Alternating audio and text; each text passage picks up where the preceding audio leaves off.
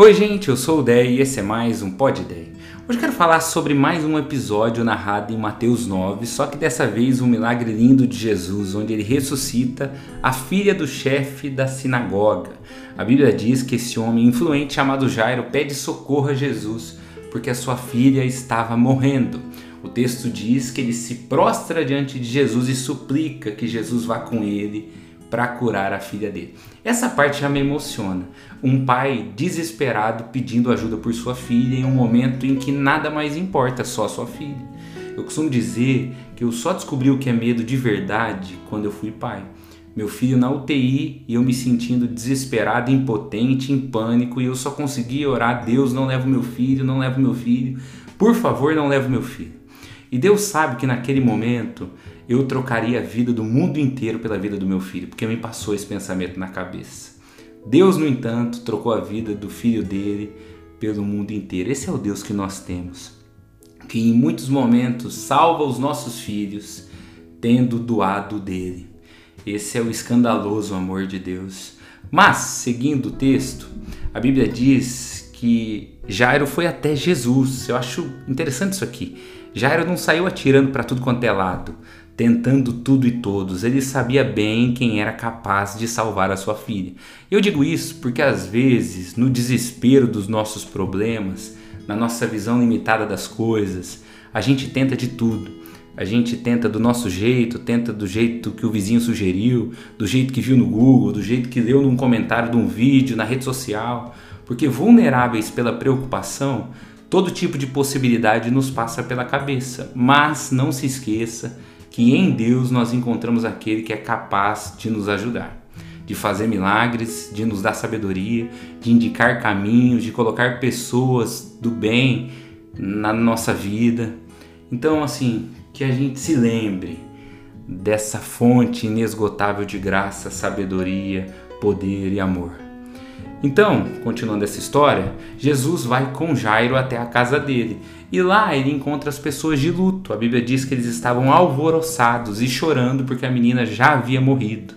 Mas Jesus diz: saiam daqui, porque a menina não está morta, apenas dorme. Primeiro, só termina quando ele diz que termina. Para as pessoas era morte, para Jesus era como um sono. Não perca a fé só porque as suas possibilidades já se esgotaram. Busque em Deus que sempre pode fazer o impossível. Ele é o Deus do impossível. Segundo, Jesus pede que tais pessoas saiam, inclusive porque elas riram quando ele disse que a menina só dormia.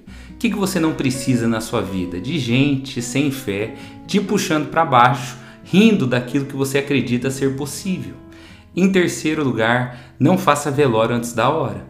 Não vivo hoje como se o amanhã terrível já tivesse se imposto sobre a sua vida.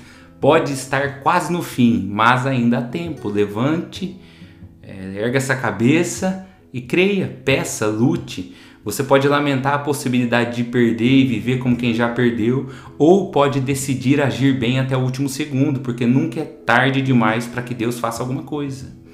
E para encerrar essa história, continuando ela, mas com uma lição muito bonita ainda, a Bíblia diz que Jesus pega essa menina pela mão e ela levanta. De mãos dadas com Jesus, ela reviveu. E é assim que eu quero viver a minha vida, de mãos dadas com Jesus, perto dele, fazendo a minha parte naquilo que eu posso e vendo Jesus fazer o que só ele pode. Esses dias a Aimee fez um vídeo muito lindo para o Cine comentando um outro episódio em que Jesus ressuscita alguém, dessa vez Lázaro. E ela falou como Deus, como Jesus fez o impossível. Ele ordenou que Lázaro saísse para fora, mas o possível, a parte de retirar a pedra, ele pediu que os presentes fizessem. Tem uma lição aqui, eu vou fazer a minha parte naquilo que eu posso. E eu vou crer nele para aquilo que só ele pode. Viver de mãos dadas com Jesus. Para mim é isso. E eu quero terminar dando um, pequeno exemplo aqui. Essa semana, pela primeira vez, eu parei para reparar na letra da música da Celine Dion, aquela música do Titanic. E eu vi que no refrão ela diz assim: You are here, there's nothing I fear. Sabe? You are here. não, não vou cantar, não vou fazer isso com você. Mas, pensando bem, esse podcast seria muito melhor se eu aprendesse a cantar. Mas seguindo, em português é você está aqui, não há nada que eu tema.